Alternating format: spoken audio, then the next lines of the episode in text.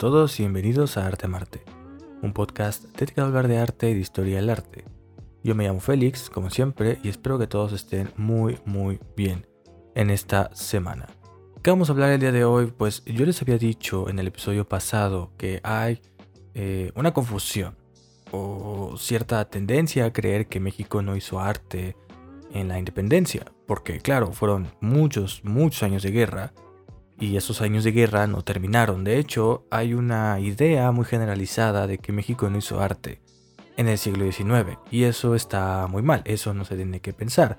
Porque sí, México hizo arte en el siglo XIX, hizo arte antes del porfiriato y es un arte muy bonito, muy interesante y sobre todo muy, muy importante para nuestra identidad nacional. Y como va a ser ya la época de la independencia, pues en lo personal yo no me considero, ¿sabes? Una persona... Eh, no me considero una persona muy eh, patriótica, no, nunca he tenido esta idea o esta necesidad de pues, hacer algo por el Día de la Independencia ni nada, pero creo que sería interesante hablar precisamente sobre estas expresiones artísticas que son muy importantes, que están muy chidas, que valen mucho la pena revisar y que lamentablemente la idea general es que no existieron. La idea general es que el arte mexicano no inició hasta el porfiriato. La idea general es creer que el arte mexicano eh, no inició hasta el siglo XX, cuando eh, empezaron los muralistas, y no es así. El arte mexicano inició desde mucho tiempo atrás y eh, genuinamente creo que merece la pena hablar sobre esto. Entonces, pónganse cómodos, banda, tráiganse una cerveza y vamos con el tema del día.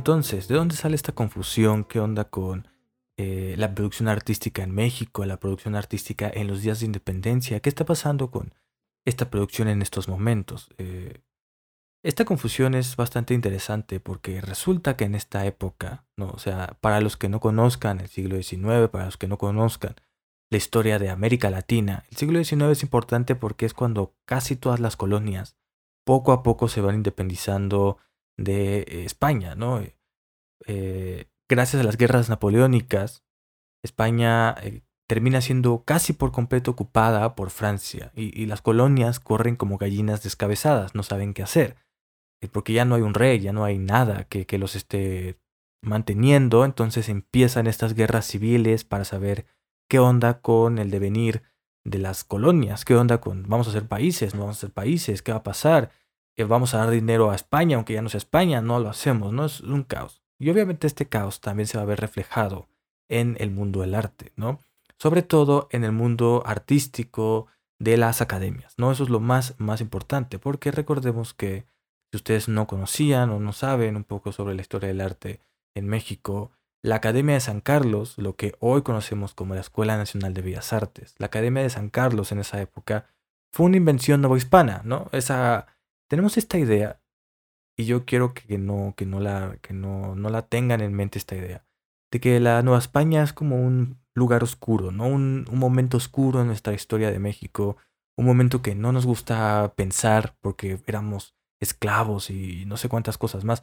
Y no es así. La Nueva España es muy importante para la historia de nuestro país, es muy importante para nuestra cultura, casi tan importante como la historia de las culturas eh, antiguas, ¿no? las culturas mesoamericanas. Entonces, eh, precisamente la Nueva España nos otorgó muchas cosas. Y una de estas cosas importantes que dejó la Nueva España fue la Academia San Carlos, la Real Academia San Carlos.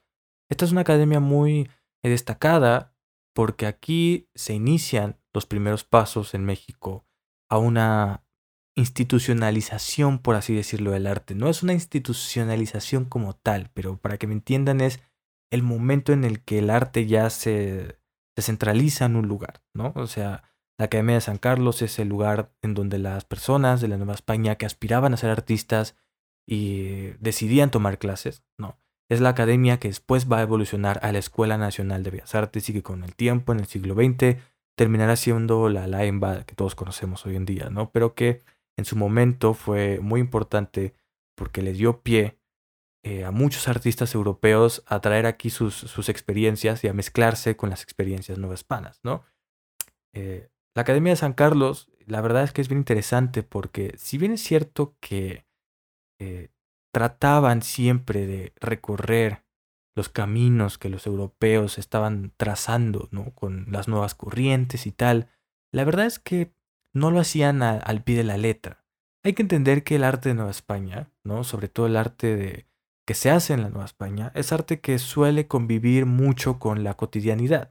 No todo, obviamente, hay, hay excepciones. El arte, los óleos, las pinturas, por ejemplo, no suelen convivir 100% con la sociedad nueva hispana porque hay retratos, hay cosas así, pero, por ejemplo, la arquitectura y la escultura sí que es cierto que son eh, prácticas artísticas que suelen convivir mucho con la gente. Y a la gente le gusta el barroco. Y yo les dije en el episodio pasado que artistas muy importantes como Manuel Tolsá tratan de eliminar y de hecho intentan de manera muy eh, fuerte, ¿no? de manera muy agresiva, eliminar los rastros de barroco en la sociedad.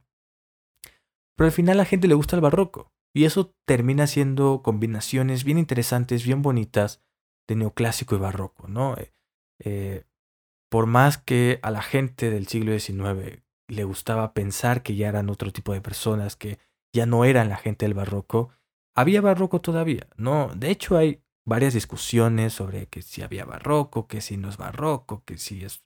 Es muy complicado. Pero para que se den una idea, la Real Academia de Bellas Artes era este lugar donde se hacían estas experimentaciones, estas experimentaciones muy interesantes. La Academia de San Carlos, perdón. Es en este momento cuando eh, se están dando clases para los próximos grandes artistas, donde muchos artistas se instruyen, donde muchos grandes artistas dan clases y eh, se traen nuevas corrientes y así. La verdad es que es una academia muy importante, la Real eh, Academia de San Carlos. ¿Y qué pasó con la confusión? ¿Por qué se cree esta confusión eh, de que no, no, no hubo arte en, México en la independencia. Pues porque había guerra, ¿no? Porque había muchísima guerra, porque recordemos que para estas épocas España está ocupada por Napoleón, ¿no? Entonces, pues no hay dinero.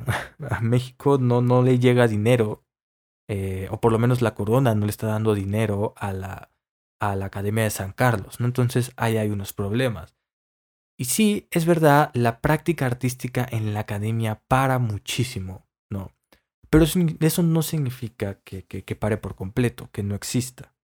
Un ejemplo de esto es la iglesia del Carmen en Celaya. La iglesia del Carmen es un, monumento muy importante en Celaya, es parte del patrimonio de Celaya. Y la verdad es que es una iglesia muy interesante, es muy bonita.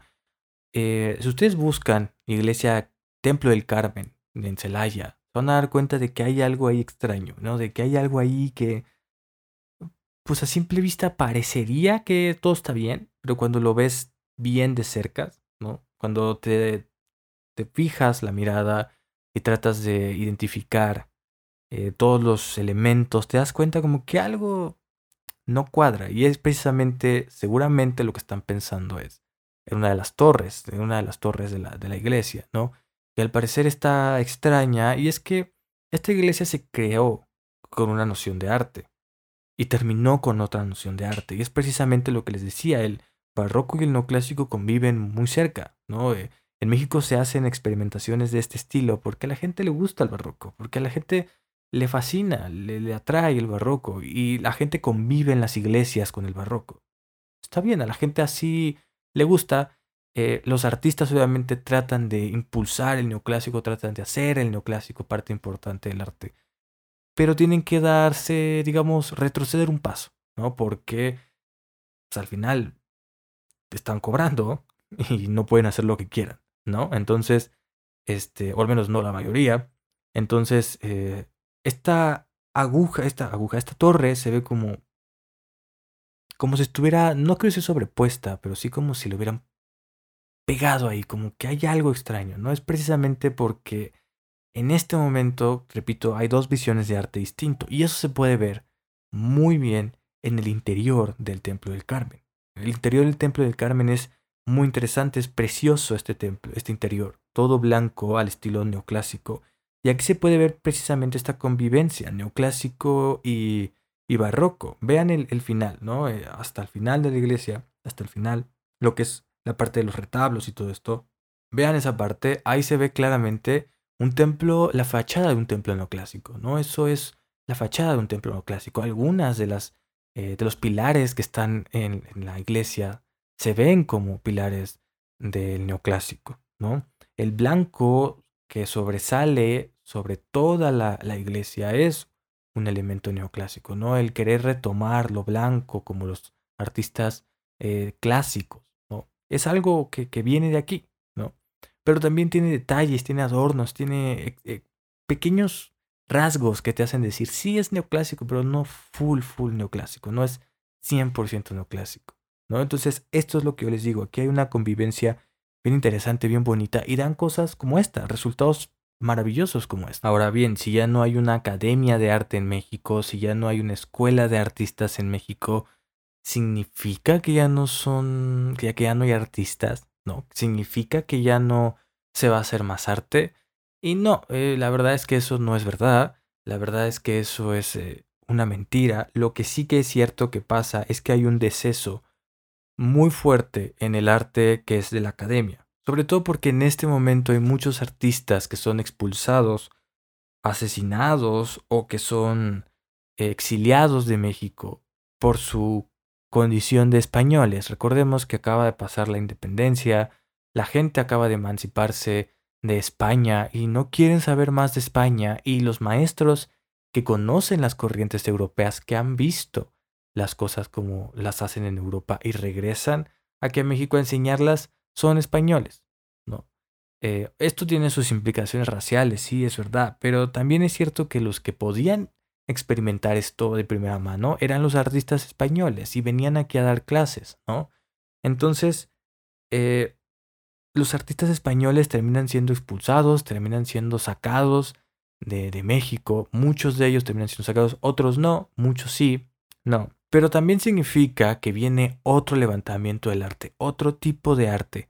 Un arte que no se estaba tomando en cuenta. Y es que la gente estaba muy acostumbrada a la Academia de San Carlos. La gente estaba muy acostumbrada pues a, ir a la, a la academia a consumir o a buscar eh, consumir arte, ¿no? La gente que quería pagar por una obra de arte iba a la Academia de San Carlos. Las iglesias que querían una escultura buscaban artistas de la Academia de San Carlos. La Academia de San Carlos le había hecho a la gente la vida muy cómoda, ¿no?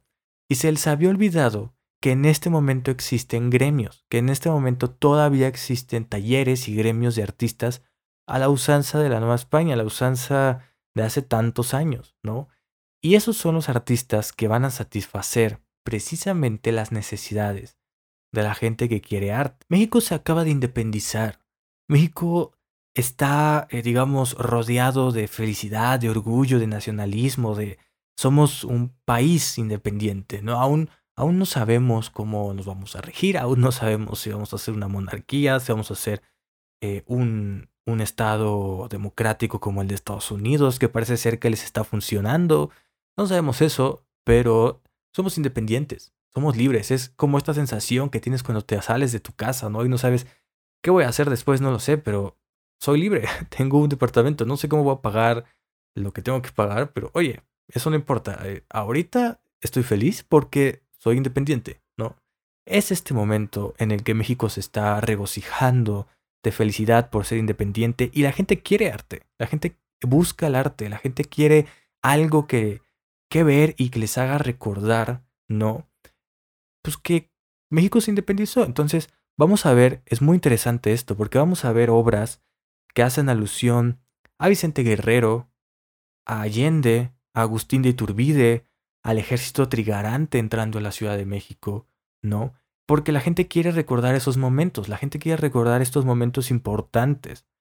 Y si tomamos en cuenta de que ahora ya no son grandes artistas de la opulencia superacadémicos los que hacen el arte, sino que ahora más bien son gremios que van mucho a lo tradicional, pues van a ser obras que no son académicamente hablando muy impresionantes, pero que sí van a tener este sentimiento nacionalista y que sobre todo, desde mi punto de vista, van a ser relativamente más accesibles a la población, lo que va a hacer que haya más gente allá que a lo mejor no se podía pagar un retrato hecho por eh, el artista tal, tal, tal, tal, pero que sí puede pagarle a un artista para que haga la representación de la entrada del ejército trigarante para tenerla en su casa. Ahí es cuando empezamos a ver estos momentos en donde el arte se abre un poquito más, ¿no? No quiero decir que el arte era súper accesible, no, no, no, no lo era, pero ya no era este arte que tenía el estatus de la academia y por tanto ya no nada más la gran opulencia en México se lo podía costear, ¿no? El arte va a seguir siendo un lujo, sí, pero ya no van a ser los artistas de gran renombre, al punto de que hoy en día no sabemos quiénes son esos artistas. Estos artistas eh, no, no firmaban estas obras ni siquiera, entonces la mayoría de estas obras están firmadas como anónimo, ¿no? Anónimo pintando la entrada del ejército tal, anónimo pintando la coronación de Iturbide, anónimo pintando el abrazo de eh, Iturbide y Vicente Guerrero, ¿no? Eso es lo que, lo que van a pintar, ¿no? Y, van a ser obras que están más, en, digamos, en lo popular, ¿no? Un ejemplo de esto es la obra que se titula La entrada del generalísimo Iturbide, ¿no? Así se llama. Entrada del generalísimo Don Agustín de Iturbide, México, 22 eh, de septiembre de 1821. Es una obra que se creó precisamente para conmemorar este, este momento y si ustedes la revisan, se van a dar cuenta de que es una obra eh, que no tiene nada que ver, pero nada, nada, nada que ver con lo que la academia hacía en este momento, ¿no? Eh, revisen un poco, por ejemplo, lo que hacía Manuel Tolsá, lo que hacía Joaquín Fabrigal, lo que hacía Rafael Jimeno y Planes, ¿no? Eh, es otro tipo de arte, mucho más académico, mucho más, digamos, instruido pero eso no significa que este arte no sea importante y esa es la confusión, ese es el problema que hay en, la historiografía del arte mexicano, que se cree que no hay eh, arte, porque no es arte académico, pero es que este arte es muy interesante. Vean la obra que les acabo de mencionar. ¿no? Si no la han visto, se la repito, Don Generalísimo Agustín de Iturbide entrando a la Ciudad de México, el 27 de septiembre de 1821. ¿no? Así se llama la obra. y vean esta obra, está llena de furor, está llena de, de esperanza, ¿no? Me encanta esta obra porque es en el momento en el que se celebró la independencia de México, ¿no? Fue el momento en el que se celebró la entrada de eh, Agustín de Iturbide y el ejército trigarante, ¿no? Fue el momento en el que México hizo fiesta, ¿no? México hizo fiesta, México estuvo ahí haciendo un montón de fiestas, estuvo ahí haciendo y festejando que ya no había guerra, porque todavía no empezaba todo lo demás, pero estaban celebrando eso, ¿no? Miren, por ejemplo, arriba, en la parte de arriba van a ver que están las banderas, ¿no? De celebración. Está el, ejército entrando, ¿no? Eh, los caballos y tal son completamente diferentes a lo que hace, por ejemplo, Manuel Tolsá con Carlos IV, ¿no? Y eso que son dos técnicas diferentes, pero así te das cuenta de, de qué tan diferente era este arte con el arte académico y te está representando la celebración, la gente está feliz, la gente está eh, festejando, está ovacionando. Hay uno que creo que está hasta tirado de la emoción, ¿no? Ahí se ve que está de rodillas, casi casi diciendo muchas gracias, señor Iturbide, porque ya por fin acabó la guerra. Y, y, la gente está feliz. Y es precisamente esto lo que la gente quiere recordar, esta felicidad, este momento efímero, ¿no? En el que por primera vez ya no hay guerra. Ya, ya México ya pasó esto y el futuro de México, uff, parece prometedor. Claro, recordemos que la Nueva España era el centro de, del mercado casi casi mundial, era un lugar muy importante para el mercado, entonces, pues para ellos en algún momento iba a regresar todo este dinero y, íbamos a ser potencia, casi casi casi, ¿no? Entonces, estos son los momentos que la gente quiere recordar, estos son los momentos que la gente quiere eh, mantener para siempre grabados en su memoria, ¿no? Y hoy en día para nosotros significa muy poco la independencia. Quizás para mí yo no me considero una persona patriótica, como dije en la introducción, pero para ellos era el momento que marcaba la historia de todo su país, ¿no? Y esto es algo bien interesante. A diferencia del arte romántico de, estado, de Europa que yo les había platicado en el episodio pasado, que suele codearse con la felicidad, pero también con la tristeza, el arte en México en estos momentos va a ser muy, pero que muy optimista. Va a ser un arte que va a mirar de, a los ojos al futuro, va a ser un arte que va a mirar a los ojos al futuro. Y lo que ve es eh, un gran progreso, lo que ve es un gran camino a recorrer. Es un arte indudablemente nacionalista, sí es verdad, pero también es un arte sumamente optimista, es un arte romantizado en el sentido de que es un arte que ve con buenos ojos a las naciones, es un arte que ve con buenos ojos a su país y es un arte que está celebrando la autonomía, ¿no? Ahora bien, dejando de lado quizás un poco el furor independentista del momento, no. Pasando un poco ya los años, entre 1824 y 1827, pues eh, la gente en México empezó a decir, ok, somos México, ya somos independientes, qué padre que somos independientes, pero ¿qué es México? ¿Qué caracteriza a México? ¿Qué, qué nos hace diferentes de las otras colonias que se independizaron? Pero sobre todo, ¿qué es lo que nos hace diferentes de lo que hay en Europa? Nosotros no queremos ser como los españoles. ¿Qué nos identifica como mexicanos? Y esa ha sido una de las tantas preguntas que nunca se han resuelto, pero que se buscaron resolver en este momento y que trataron de dar algo, ¿no? Y que hoy en día pareciera que no, pero sí nos han aportado mucho a lo que nosotros hemos conformado como nuestra identidad. Un ejemplo son la creación del Museo Nacional por Lucas Alamán, este museo que estaba pensado para tener una colección de arqueología, una colección de, de rasgos de las culturas antiguas y crear ahí nuestra propia identidad, ¿no? Aquí empieza este momento en donde se está apropiando del pasado, digamos, mesoamericano, que no nos pertenecía en ese momento, pero así hacerlo como nuestro pasado, ¿no? Y es aquí cuando empiezan a crearse estas nociones de, ok, el mexicano empieza en Mesoamérica, hay un hoyo, que es la Nueva España, y regresa a su gloria en la independencia, ¿no?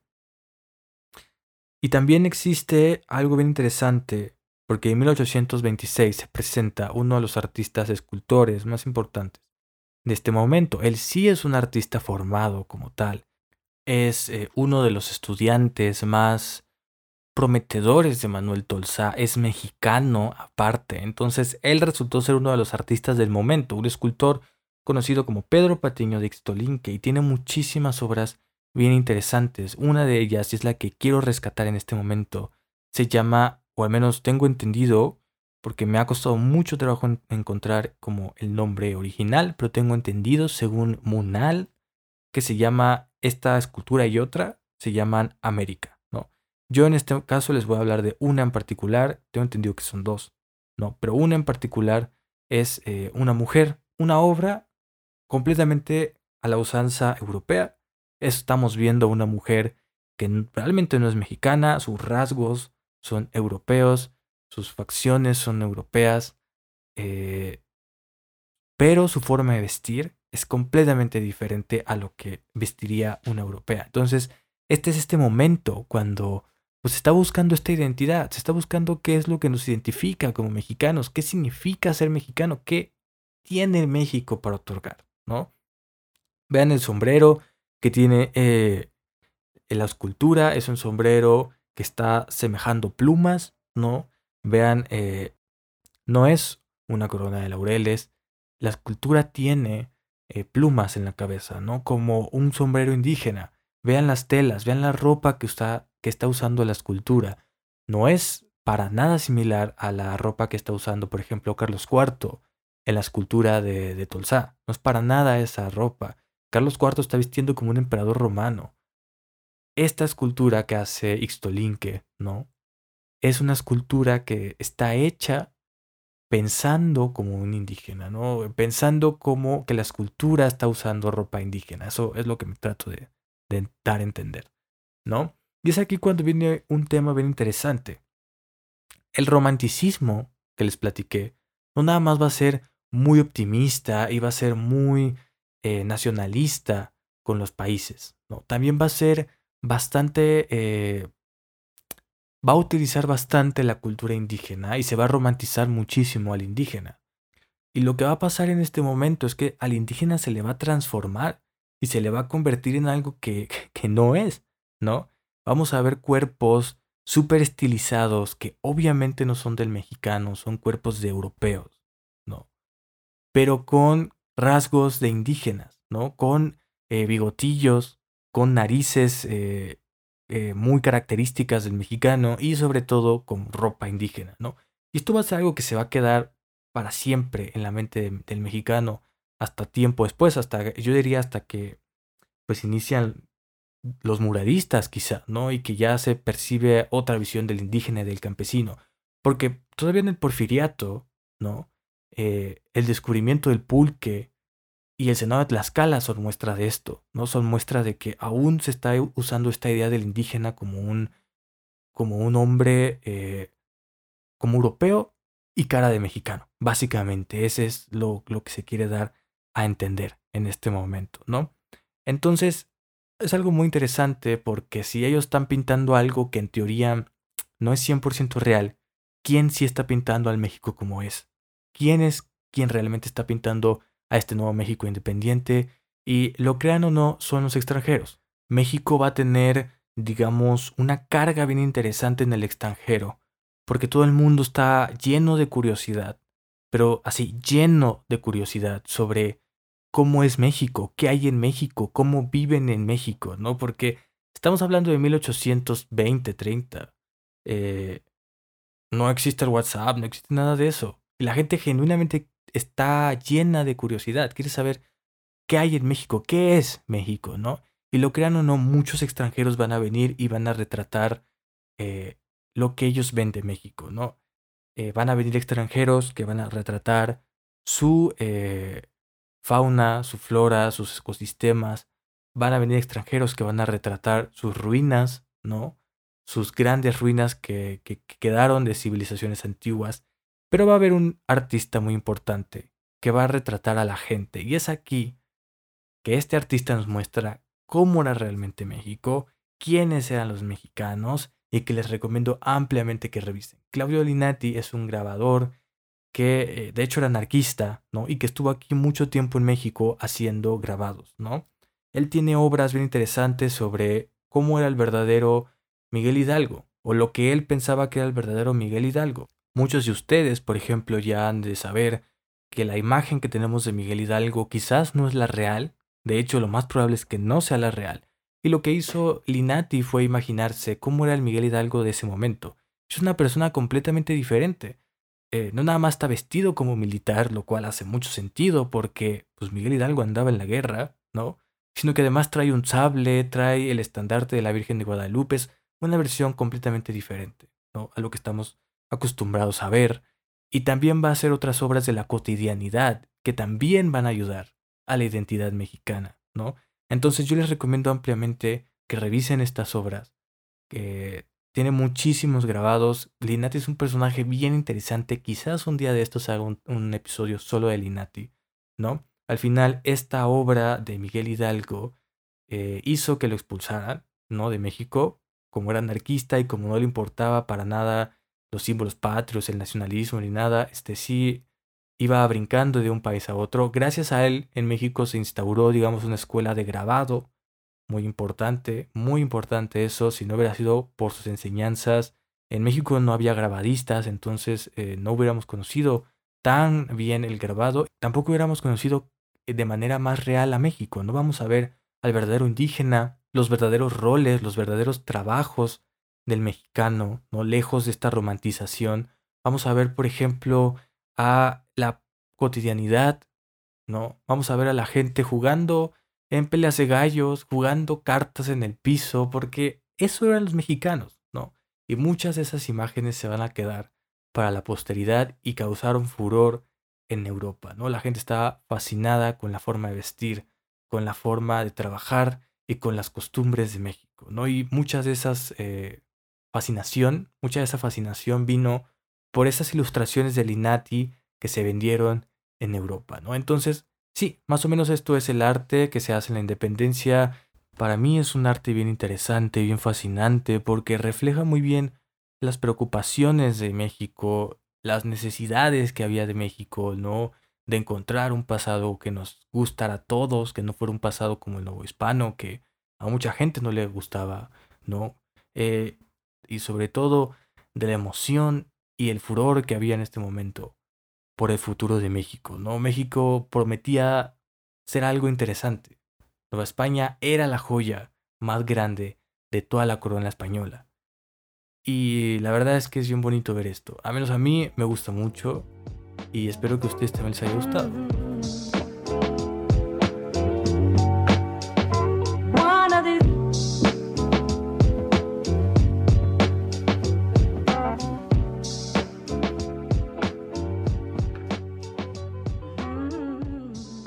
Y bueno gente, hasta aquí el episodio del día de hoy. Hasta aquí el episodio dedicado a la independencia, por así decirlo, de México. Y hasta aquí el episodio dedicado al arte de la independencia. La verdad es que es un tema fascinante. A mí me gusta mucho porque, repito, refleja todas estas preocupaciones, estos pensamientos, estas ideas, todo lo que iba pasando por la mente de los mexicanos y de la gente de este momento cuando se acababan de independizar. ¿no? Eh, eh, no sé si ustedes se hayan independizado alguna vez en su vida, si hayan salido de sus casas, pero es un mar de emociones, ¿no? Y esta gente sentía eso, pero a niveles estratosféricos. Y eso es algo que me gusta mucho. ¿Qué los identifica? ¿Qué hay para otorgar? ¿De dónde viene nuestro pasado? Eso es muy interesante. Eh, ha otorgado mucho a nuestra identidad nacional. Hoy en día ya vivimos en la posmodernidad líquida y no nos interesa la identidad. A mí en lo personal casi no me interesa. Pero me parece algo bonito, como un vestigio, un testimonio de lo que pensaba la gente en este momento y de lo que significaba la independencia para la gente, que es lo más importante. Pero bueno, hasta aquí el episodio de hoy. Espero haberlo explicado de la manera más amena posible. Espero que se le hayan pasado bien, porque ese es el objetivo de este podcast y espero no haberme dejado nada. Seguramente me equivoqué en algo porque es un tema bastante complicado. Hay que tomar muchas cosas en cuenta, pero aún así es un tema que me gusta mucho y espero que a ustedes les haya parecido por lo menos interesante. Eh, recuerden que pueden seguir este podcast en sus redes sociales, en Instagram como artea-marte, porque Arte Marte ya estaba ocupado, y también pueden seguir este podcast en todas las plataformas digitales de streaming, como por ejemplo Spotify, Apple Podcast y Google Podcast. Si ustedes están escuchando este podcast desde Apple Podcast, por favor, por favor, dejen sus estrellas, porque me ayuda muchísimo a saber qué piensan de este podcast y cómo lo puedo mejorar. También, eh, si están escuchando este podcast desde otra plataforma como Breaker, dejen un comentario y su like. ¿no? Eh, eso sería todo de mi parte. Espero que tengan unas excelentes fiestas patrias. Si es que ustedes festejan la independencia, coman mucho pozole coman muchos antojos, eso siempre es bueno y recuerden, espero que siempre estén felices, a salvo y seguros en sus casas, tanto ustedes como sus familias. Nos estaremos escuchando la semana que viene. Gracias a todos